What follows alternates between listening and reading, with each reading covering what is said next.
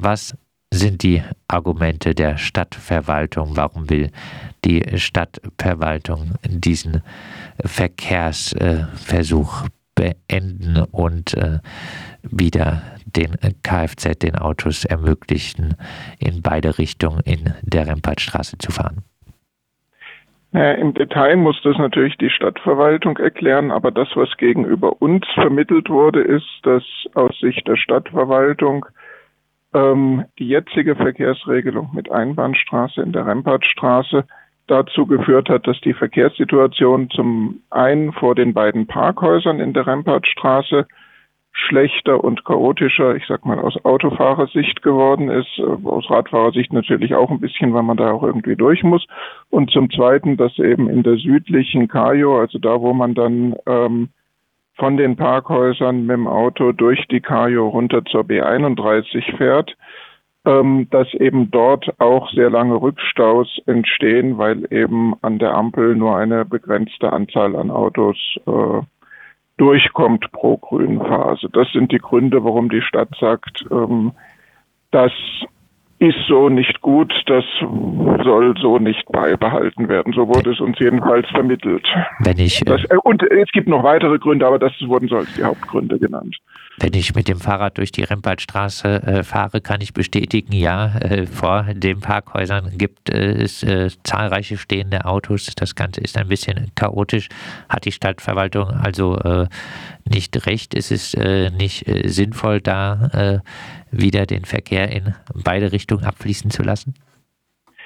Naja, es ist halt die Frage, wie man mit, wie man damit umgeht, wenn ähm, für einen begrenzten Platz, den man in der Stadt hat, offensichtlich zu viele Autos diesen Platz nutzen wollen und dabei die ähm, berechtigten äh, Wünsche und Bedürfnisse anderer Verkehrsteilnehmer, du hast es jetzt ja gerade gesagt, als Radfahrer erlebst du das auch im wahrsten Sinne des Wortes unter die Räder kommen.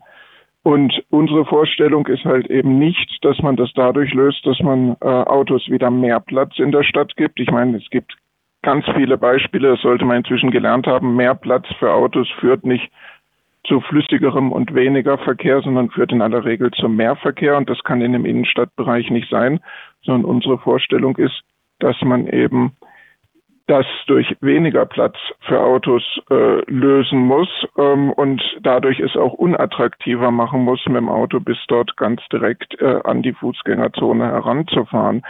Was man kurzfristig machen kann, ist zum Beispiel gegenläufige Einbahnstraßen auf dieser gesamten Achse Belfortstraße, Rempartstraße, Waldstraße, damit schon mal der Schleichverkehr, wenn auf der B31 Stau ist, wegkommt.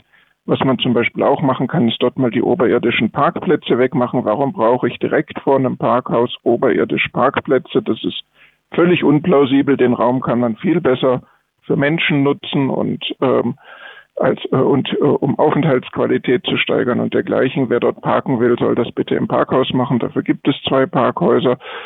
Ähm, und man könnte auch die Einbahnstraßenregelung dort direkt verlängern, nämlich bis zum Holzmarkt dann würde dort nämlich auch viel weniger Chaos vor den Parkhäusern entstehen, weil sich dann äh, die Autos, also das Problem ist ja, dass die Autos aus in alle Richtungen dort abbiegen können aus beiden Parkhäusern und dann sich ziemlich viele Verkehrsströme gegenseitig im Weg stehen.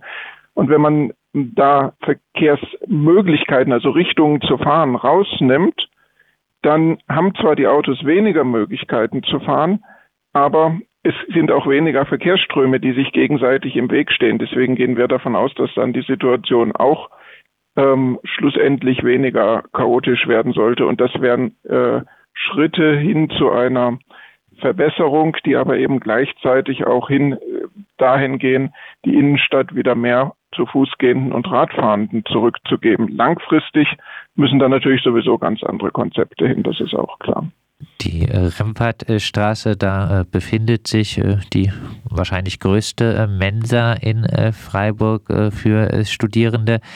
Ähm, es pendeln immer viele Studierende, viele Fußgänger in, über diese Straße zwischen Mensa und Uni-Gebäuden hin und her. Was würde es jetzt bedeuten, wenn diese Einbahnstraßenregelung wieder aufgehoben würde?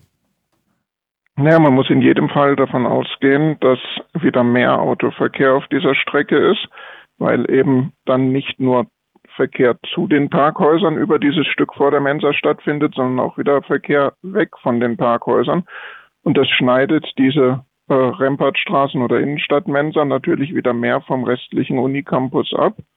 Und das ist natürlich ähm, nicht menschengerecht, nicht studierendengerecht. Das ist nicht, äh, trägt nicht zur Aufenthaltsqualität auf dem Campus und vor der Mensa bei. Und deswegen sagen wir eben, das kann nicht sein. Äh, das kann nicht Verkehrspolitik der 2020er Jahre sein, dass man so etwas jetzt wieder rückgängig macht und da wieder mehr Autos in diese Straße reinholt. Ganz im Gegenteil sagen wir langfristig, das ist uns natürlich auch klar, dass das jetzt nicht ich sag mal, im Mai 2022 geht, aber langfristig sagen wir, muss diese Strecke komplett gesperrt werden für äh, Autofahrende und eben nur zu Fußgehenden und Radfahrenden zur Verfügung stehen. Das ist äh, eigentlich auch klar in so einem sensiblen Bereich. Jetzt äh, gibt es aber aktuell dort äh, die Parkhäuser. Ich äh, glaube, es äh, gibt auch von euch die Forderung, dass zumindest perspektivisch das eine Parkhaus, das oberirdische in der Rempartstraße umzuwandeln in Wohnraum. Ähm, sind die Innenstadthändler in Freiburg nicht schon gebeutelt genug? Brauchen die nicht diese Parkplätze? Naja, ähm, das ist halt die Frage, wie ähm, so ein Konzept aussieht. Also langfristig kann es nicht, und deswegen hatten wir ja auch differenziert in eine kurzfristige Forderung, Einbahnstraßenregelung beibehalten, ausweiten, andere Maßnahmen, die Verkehr ein, Autoverkehr einschränken und gleichzeitig entflechten, kurzfristig in 2022 umzusetzen und langfristig die beiden Parkhäuser umzunutzen.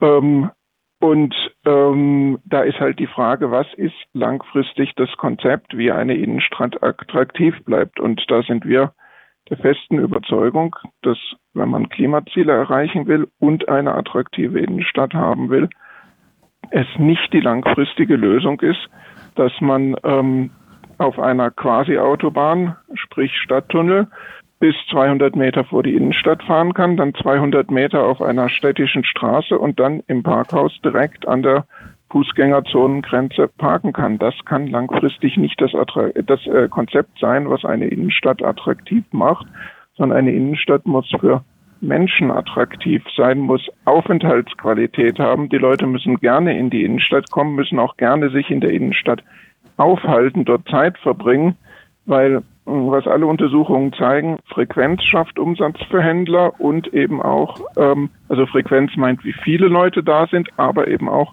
wie lange die Leute da sind. Und dafür ist eben die Aufenthaltsqualität ganz entscheidend. Hat die Stadtverwaltung schon auf eure Kritik reagiert?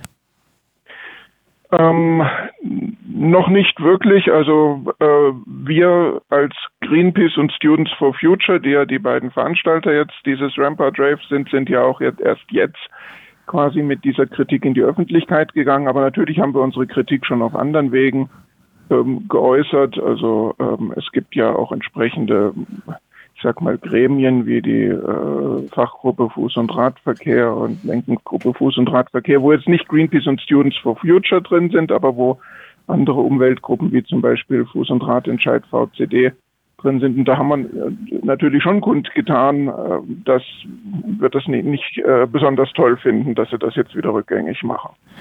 Dann äh, abschließend mit Bitte um äh, kurze Antwort äh, noch einmal zusammengefasst, warum am Dienstag in der Rempartstraße am Rampart Wave teilnehmen.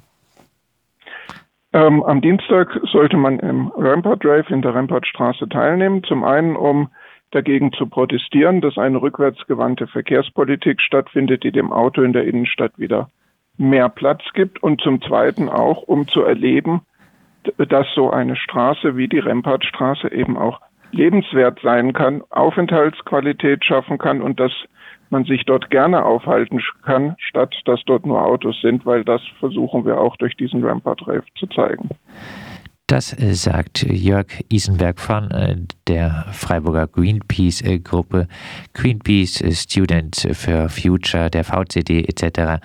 protestieren dagegen, dass die Stadtverwaltung in der Rempartstraße die Einbahnstraßenregelung für Autos wieder rückgängig machen will und den Verkehr von Autos dort wieder in beiden Richtungen ermöglichen will. Am äh, Dienstag findet dagegen ein Rampart Rave statt.